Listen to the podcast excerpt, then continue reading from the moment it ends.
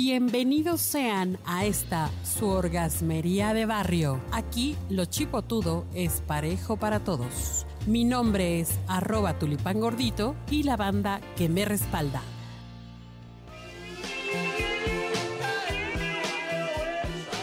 Nos encontramos aquí con Adriana.g y también con nuestra querida Norma Espi. Seguramente les han dicho, ya vas a salir con tus teatritos, ¿no? Sobre Pues todo a las mujeres, pero pero no, no, bueno, más allá de eso que pudiera ser algo bastante cagante que te lo digan, ¿no? Como una forma de burlarse de ti, como algo despreciativo. ¿Cómo podemos aprovechar los recursos que el teatro, por ejemplo, esta maravillosa forma de expresión y de arte, tiene para aprovechar y para disfrutar la sexualidad normal? De muchísimas formas. De verdad, mira, eh, empecemos primero porque yo creo que el teatro, además de ser de verdad una experiencia fascinante, ¿verdad, Adriana? Así es. es una La cosa. prueba si no la quieres dejar. Exactamente. Este, fíjate que existe un concepto que se utiliza en el teatro que se llama la teatralidad. La teatralidad es todo aquello que reviste ese acontecimiento escénico, es decir, la escenografía, la utilería, la música que logra una ambientación, una atmósfera, el mismo libreto, el texto y la, la- la visión del creador, o sea, del director y de los actores. Eso se llama teatralidad. Y yo propongo que por qué no utilizar todos esos recursos y, llevar a cabo sus fantasías, sería maravilloso.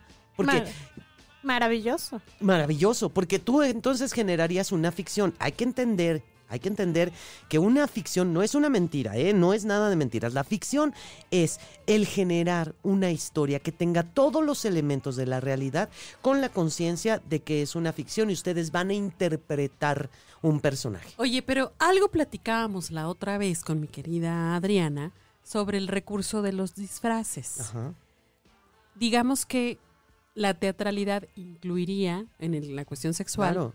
el uso de disfraces, pero Así también es. qué más. Pero La solo sería un recurso. Solo un recurso. O O sea- sea, lo primero para poder entender la teatralidad es que nosotros tenemos que tener en claro qué historia es la que queremos contar. Es decir, en este caso el material sería la fantasía. Claro, y tenemos que ver hasta dónde lo hemos platicado, porque yo podría decirte, tengo una, una fantasía de ser enfermera y tú imaginarte todo el escenario y toda la historia, o te puedo decir una enfermera que se sube a un, com- a un, cor- a un convertible y, no sé, XXX. O sea, el límite no hay límite. Entonces sí hay que hablar.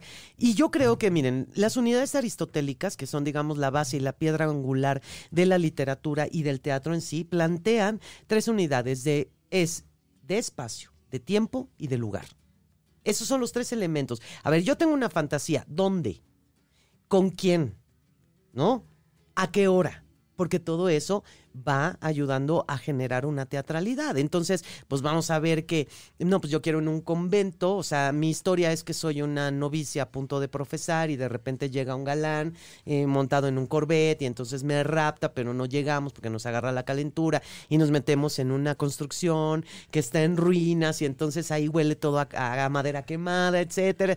Y el límite es hasta donde nos dé nuestra imaginación. Oye, pero entonces hay que hacer un guion y Claro. así conseguir la escenografía y los elementos Sería ideal. y el y, y el disfraz y todo. Sería Así lo es. ideal. Pero aquí la parte importante sería qué tan buena comunicación tienes con tu pareja. Es decir, para que la desarrollen de manera coordinada o que lo dejemos a la improvisación. También. Y es que es importante, o sea, el teatro lo que nos plantea es la forma de contar historias. Para poder contar una historia no nada más hace falta el texto, sino que, y el texto lo hace el dramaturgo, sino falta también la acción. Drama significa acción. Entonces necesitamos la acción y necesitamos dónde se desarrolla esa acción, con todos los detalles, o sea, hasta el más mínimo detalle de, de si la cama rechina, si no rechina, este, si huele incienso, si hay velas, si no hay velas.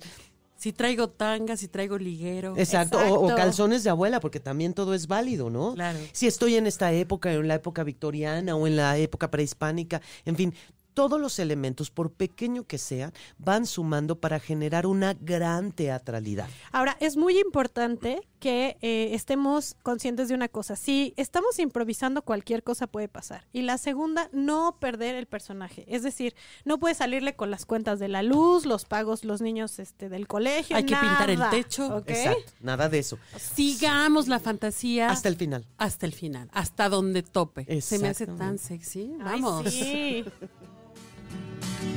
whoa, whoa.